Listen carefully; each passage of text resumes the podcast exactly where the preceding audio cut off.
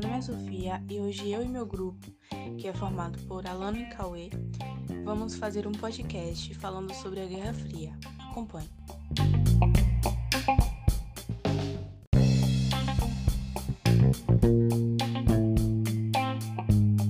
A Guerra Fria foi iniciada logo após a Segunda Guerra Mundial e existe um debate acirrado entre os historiadores a respeito de como foi iniciado esse conflito político ideológico. Esse discurso de Truman foi realizado no Congresso americano, e nessa ocasião o presidente americano solicitava verbas para que os Estados Unidos pudessem se engajar para evitar o avanço do comunismo na Europa. A primeira ação tomada por essa doutrina foi o Plano Marshall, Plano de Recuperação Econômica da Europa, com o qual os americanos forneceriam grandes somas de dinheiro para os países interessados. A atuação dos Estados Unidos na Europa por meio da doutrina Truman justifica-se única e exclusivamente pelo discurso alarmista que apresentava a URSS como uma potência expansionista e que procuraria conquistar todo o continente europeu sob a égide do comunismo.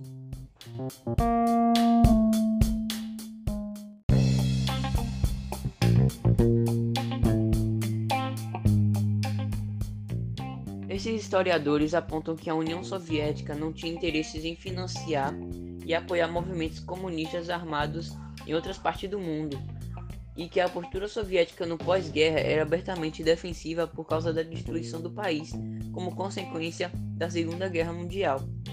Ideia por trás da ação americana em impor-se como nação hegemônica na Europa e no mundo é explicada pelos interesses de Truman em manter elevados os índices de crescimento econômico do país. Assim, o discurso maniqueísta praticado pelos americanos começou a ser praticado também pelos soviéticos, e as relações dos dois países em nível internacional passaram a ser baseadas no boicote.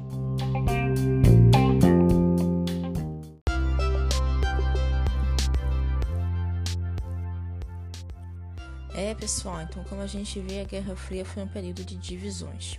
Então, meu nome é Alana e eu vou dar continuidade a mais um podcast do canal. Valeu! Então, até essa parte aqui do podcast, a gente já aprendeu sobre as causas da Guerra Fria. Então, agora vamos falar sério mesmo e citar as características dessa Guerra Fria. Durante esse período, a gente pode destacar e número 1, um, a polarização. Essa foi a grande marca da Guerra Fria. O mundo ele estava como que dividido em dois blocos, um sob influência soviética e o outro sob influência estadunidense. Assim, esses dois grupos eram agressivos contra seus adversários e tinham aliados estratégicos. Outro grande ponto foi a corrida armamentista. Essa foi uma disputa entre esses dois países à procura de demonstração de força, o que motivou as duas nações a investirem de forma pesada no desenvolvimento de armas como bombas nucleares. O terceiro ponto é a corrida espacial. Mas antes de começar a falar sobre esse ponto, é importante que você prepare bem o seu marcador de texto para destacar o quanto essa parte foi importante na Guerra Fria.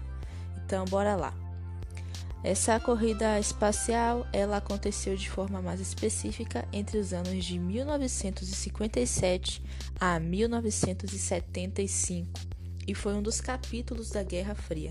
Apesar de ter sido uma disputa entre Estados Unidos e União Soviética, essa corrida espacial mobilizou altas quantias de dinheiro mas também incentivaram o desenvolvimento científico. E como ápice dessa disputa, o homem foi à Lua, uma expedição organizada pelos americanos. E apesar de existirem controvérsias sobre o homem realmente ter ido à Lua ou não, alguns dizem até que aquela famosa foto do homem na Lua, com a bandeira dos Estados Unidos, foi uma montagem. Com certeza você já deve ter visto essa foto. Mas qual é a sua opinião sobre esse assunto? Você já parou para pensar sobre isso? Então, essa conquista do espaço, né? E é bom dizer que foi uma conquista entre aspas do espaço, era algo fundamental dentro dessa disputa entre os americanos e os soviéticos. Agora você tem que realmente se preparar para saber um dos principais acontecimentos dessa guerra. Cuidado com o marcador, tá? Então, em primeiro lugar, Sputnik foi lançada pelos soviéticos em 4 de outubro de 1957 e funcionou na órbita da Terra por 22 dias. Segundo lugar, Cadela Laika foi o primeiro ser vivo a ser lançado no espaço e estava a bordo da Sputnik 2. E é interessante que ao longo desses anos foram lançadas 10 Sputniks pelo lado soviético. Terceiro, criação da NASA. Ah, essa sim, uma resposta dos Estados Unidos à União Soviética, em razão do lançamento de vários satélites. Quarto, homem no espaço. O soviético Yuri Gagarin foi o primeiro homem a ser lançado no espaço. Quanta coisa, não é mesmo? Isso somente na parte da corrida espacial, mas pelo menos antes de começar a falar, eu avisei sobre o marcador de texto. E o último ponto é, dessas características da Guerra Fria foi a interferência estrangeira que os dois países realizaram ao longo dos anos uma série de interferências em outros países como forma de garantir os seus interesses. E os Estados Unidos chegou até mesmo a apoiar o golpe aqui no Brasil. Se você se interessou por esse assunto, você pode assistir outros de nossos podcasts. Então minha parte, minha participação aqui no podcast chegou ao fim, mas Sofia vai continuar esse podcast, tá bom? Até a próxima, espero que você tenha gostado.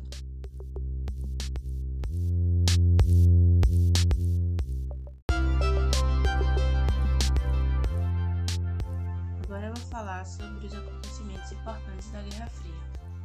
A Guerra Fria criou um clima de forte tensão internacional a respeito da possibilidade de um conflito aberto entre americanos e soviéticos. A existência de armamentos nucleares e termonucleares sob a posse desses países tornava essa expectativa de um conflito muito mais pavoroso, pois o conflito desse tipo causaria a aniquilação da humanidade. Ao longo das décadas da Guerra Fria, houve inúmeros momentos de tensão que serão destacados a seguir. Primeira é Revolução Chinesa. A Guerra Civil Chinesa, que se arrastava desde a década de 1920, retornou com força depois da Segunda Guerra Mundial, e o fortalecimento dos comunistas liderado por Mao Tse-tung levou os americanos a, a apoiar os nacionalistas liderados por Chiang Kai-shek. A vitória dos comunistas, conhecida como Revolução Chinesa, em 1949, alarmou os americanos sobre a possibilidade de que o comunismo fosse disseminado pelo continente asiático por meio da influência chinesa.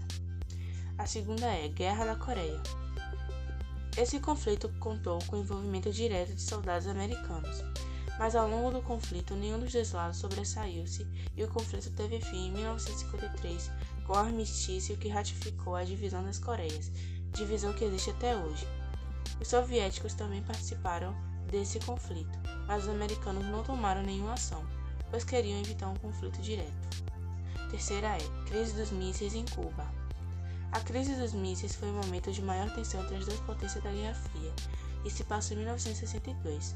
Naquele ano, o Serviço de Inteligência dos Estados Unidos descobriu que a União Soviética estava instalando uma base de mísseis em Cuba, país que havia passado por uma revolução nacionalista em 1959.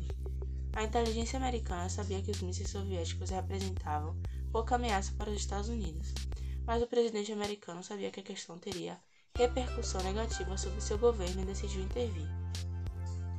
A quarta é Guerra do Vietnã. A Guerra do Vietnã foi um conflito travado entre 1959 e 1975 entre Vietnã do, Norte e Vietnã do Sul, e ambos lados procuravam unificar o país sob seu controle.